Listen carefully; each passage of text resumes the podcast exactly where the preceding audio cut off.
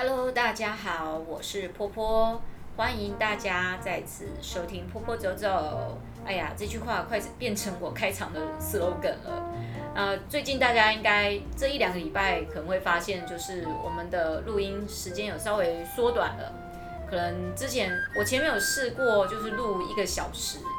哇，我跟你讲，一个小时真的挺累人的呢。一个人在那边自言自语讲一个小时，然后把我脑袋的东西都挤出来。说实在，有时候录完一个小时的录音啊，我会觉得我整个人都空了，好像都被榨光了这样子。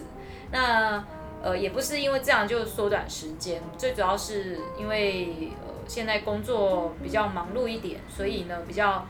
必须把时间做好安排。那也希望说让大家可以比较能够直接的知道我们这次主题是什么，我们针对那个主题去讲，大家的吸收会比较好。那一次讲很多主题的话呢，我怕就只我一个人讲，大家不知道听起来会不会很干。还有有时候讲个三四个主题，也怕大家不知道我到底这一次到底到底是在讲什么。虽然我每次都废话很多。Anyway，所以呢，呃，我们可能就是时间就是看状况，有时候可能稍微长一点，有时候稍微短一点。那最短大概就是半小时左右，我想这也很够大家可以听的啦。你开个车，煮个饭，然后哎，刚好结束，这也蛮好的，就像一个测量表一样。那今天要来跟大家聊什么呢？其实我们这一段疫情期间以来，我们一直不断的聊很多，就是说疫情之前跟疫情这个发生的时候，还有疫情之后，大家。的那个一些，比如说美术老师生涯规划大概会是什么样子，或者说你可以做什么样的准备。但是在这个呃疫情之后，很多人呢其实工作都是大翻转嘛。那有一些人可能就必须重来一次。那这个难不知道在疫情之后还要不要继续做美术老师？呃，这个会是。一个大灾问是真的，因为呢，我们可能之前有讲过，疫情之下要不要成成立这个工作室？我的，我其实给大家建议就是说，我觉得在这个这个社会还有这个世界的氛围状况之下，感觉目前是有点不太适合。但你个人如果想的话，去冲一下也没关系。我会觉得说，如果你现在是三十几岁以下的，你是可能。三十五岁以下的，你别去冲啊，不然去冲一个比较紧哈。但是如果你已经到了呃四十几岁的时候，我觉得你想要再冲一下也是可以，只要你还有体力呀、精神都没有关系。但我们就不要谈五十几岁的，因为那是长辈，我们不好意思去讲他的未来。那呃，如果说。你自己个人已经有做好万全的准备了，比如说你的美术基础也打得很，本身就很不错的，然后你也在别的地方担任过这个行政要职啊什么的，然后也有教学经验，哎，你一切都准备好了，不为这个疫情的状况之下，趁机嘛，哎，房租它便宜哦，还有一些什么状况比较 OK，那你就可以去做这件事情。但我个人看现在这个状况呢，就是说。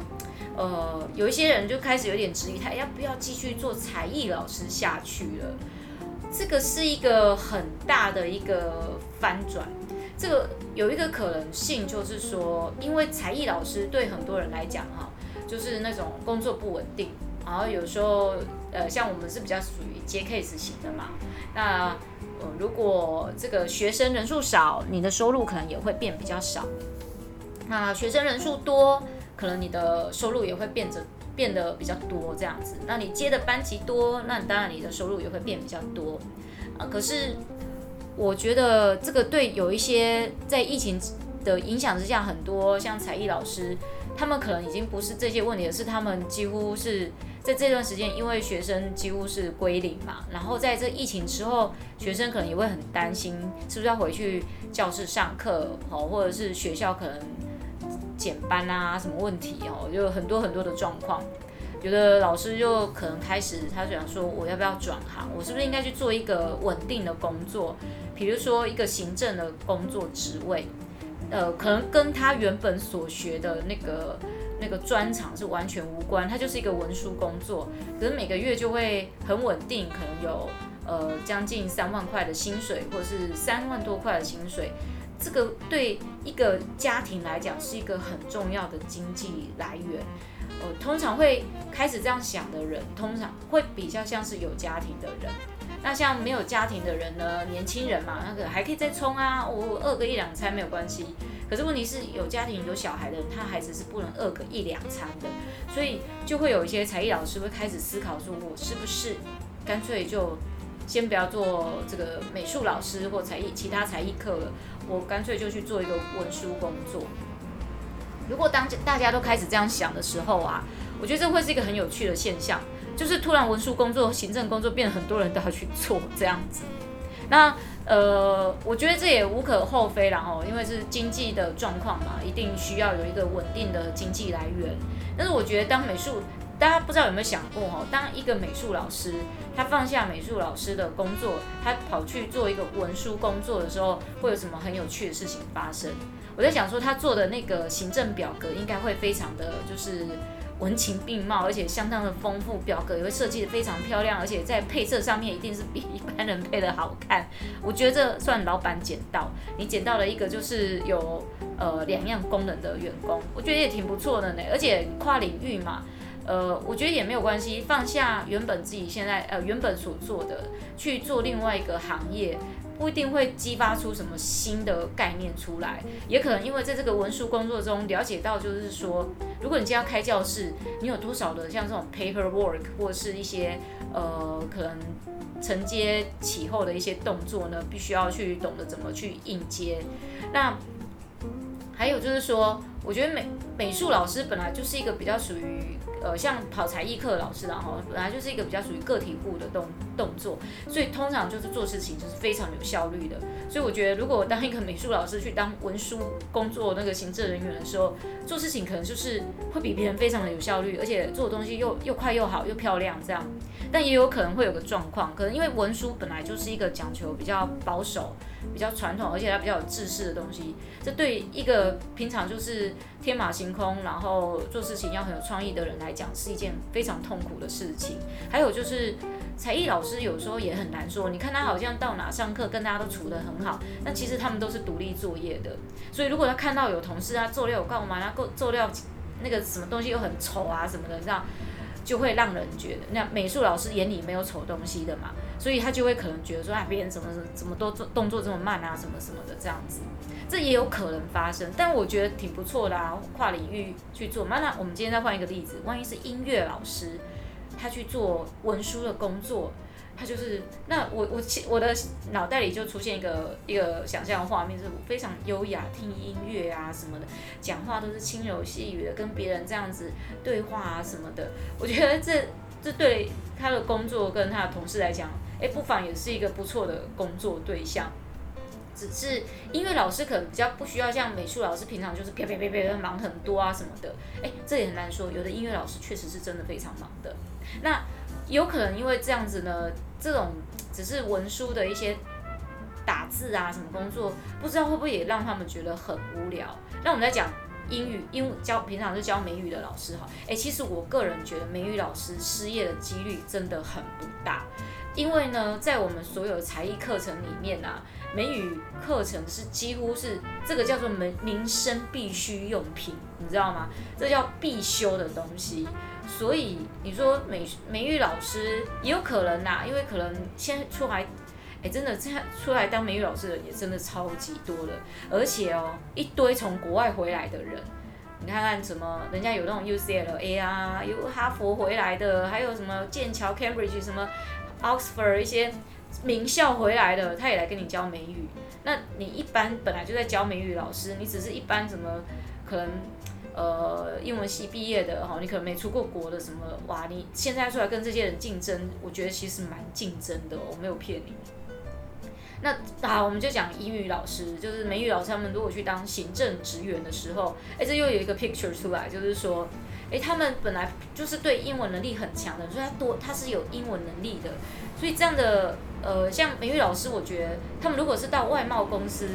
就是这种。比较属属于什么美商啦、英商、德商公司去工作，应该会比较容易一点，因为他们处理文件，即使是英文的 paper，他们也可以处理的可能比较如鱼得水，因为这本来就是他们平常在接触的东西嘛。然后在呃这个公司公司的同事的沟通上面，我觉得如果都是英文环境，因为是外商公司，可能也更 easy 一点。那可能比一般没有就是英文能力没有那么强的一些人来讲，可能会好很多。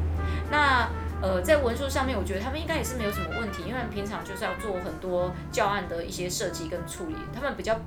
跟。我觉得跟美术老师比较不一样，美术老师属于视觉性动物，然后美语老师比较属于口才型动物，所以我觉得他们的口才应该还不错，跟同事的相处之间应该蛮好，而且呃 teamwork 应该也可以。不过我也要说一件事情。不管是什么老师，他们只要是跑才艺课的老师，他们都是独立性很强的人。独立性很强的人，就是他们做事情通常会比较效率。为什么？因为 time is money，他们的时间就是金钱，所以呢，他们会把事情有效率的做完。我现在想到一个画面，就是当才艺老师去做这些行政人员的工作的时候，啪啪啪，全部都结束的时候，你看那个英英文的啦，哈，音乐的，哦，音乐的不一定哦，很难说。那还有美术的。你就会发现他们动作是很快的，而且他们可以把东西美化，或甚至他可以把你的 paper 翻译成英文的，或是把呃，真的我不是对音乐老师不敬，我说我对音乐老师的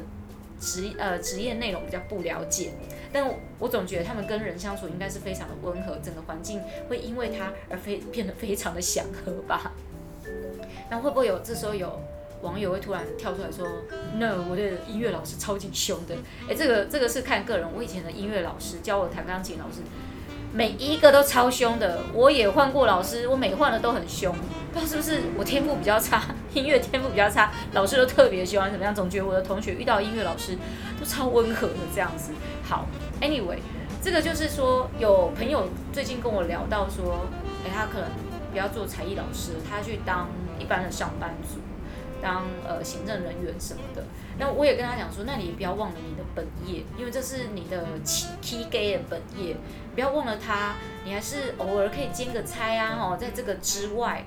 那或者是说在假日的时候兼个差，不要忘了自己原本的本业，因为永远这世界上没有一个工作是永远都会存在的，就像才艺课这件事情，遇到这个疫情，大家都不能出来，你看。不能出来啊，不能上课，然后爸爸妈妈他们其实工作上面也会遇到经济上面的收入，也就没有多余的收入让孩子再来上这个比较属于呃娱乐性的教育课程。那这都是环环相关的。我们在上次有讲到说美术老师的蝴蝶效应，那个是讲到说我们对供应链的蝴蝶效应。可是这整个社会的一个状况对我们的蝴蝶效应就是变这样，我们可能是比较中，我们变成是最终端的那一个角色，变成就是说。环环相扣嘛，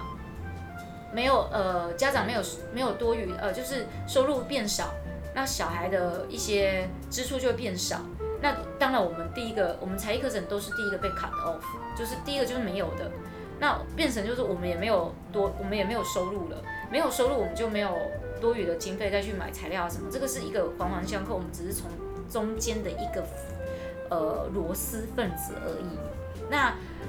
至于这个疫情之后，你要不要继续当美术老师、才艺老师？这就看你个人对于这个行业，你未来的发展是怎么样的去安排。这跟你的个人生涯规划就有很大的关系了。继续坚持在这个岗业呃里面的人呢，我觉得其实不要气馁，也不要就是呃觉得好像没有。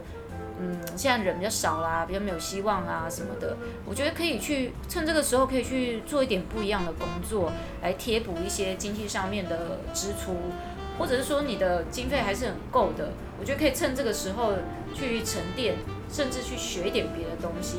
那自己的本业永远都不要忘记它。继续，如果你是美术老师，继续的创作，你自己要继续创作，平常也要练习绘画，那也不要忘了去吸收一些新的知识，比如说媒体的运用，像线上课程就是一种。还有就是说线上课程，它其实我觉得也是一个蛮深的坑呐哦。它有很多你需要去学习，很多的设备你要去摸摸看、熟悉的。那或者是说，你可以把它，像很多像有一些人就把它变成就是 YouTube，拍成 YouTube，自己当 YouTuber。我知道有一位音乐老师，他就拍 YouTube，我觉得这个是很有趣。你看他就是另另类的发展自己的这个音乐专才。那不是每一个人都可以做同样一个角色，你可以去发展出你自己的角色出来。呃，疫情之后你还是可以继续做，因为当家长把孩子送回来的时候，我知道家长们好像是迫不及待嘛，是不是？就赶快赶快回去上课吧。然后呢，啊，有空把他送个才艺课好了，这样我至少可以让孩子去做一些什么事情，我也可以去做一些什么事。才艺课程其实，呃，美术课是永远都不会衰败，只是它可能现在比较削弱一点，但可是还是有很多地方他们的美术课程是教不完的，学生是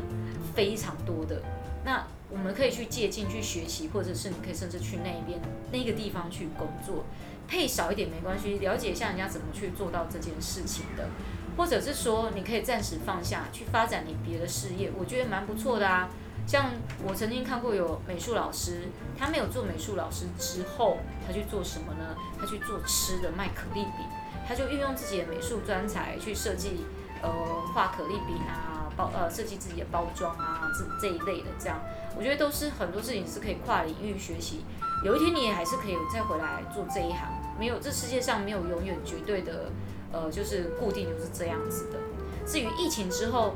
其实有很多的可能性。呃，我觉得美术老师的发展会跟未来不太一样，甚至你在教学的主题，你运用的媒材跟素材都会受到一些影响。那有有人问我说，为什么这个工作室是不要开啊？为什么我上了美术师资班之后，这个课程、这个美术、这个工作室最好是不要开？我的意思是不要开，是说现在这个社会的状况。第一个，我们其实小朋友人数没有以前的多嘛。哎，不知道这个防疫宝宝会不会让这个台湾的出生率突然激升起来？哈，应该也没那么夸张啊。想说突然小孩的这个人数就被激活了。基本上，我觉得在这个社会的现在这个状况之下呢，因为疫情的关系，它我觉得会再动荡个两两年，到了第三年之后，或许这个世界才有可能恢复原本我们的步调跟秩序。但其实有很多东西都回不去了。那我们在这个过程中也了解到很多的事情，比如说我们的材料的那个进材料的状况。那你会发现到其实。你如果真的今天做一个小型的工作室，我告诉你很难赚钱，呃，你没办法没有办法赚到很大的大钱，因为你能够收的学生量就只有可能一个数量而已。还有就是说，你必须要把你的工作室变成是一个合格合法的一个可能美术短期补习班，那是一个成很大的成本。如果你要呃，就是隐藏着做。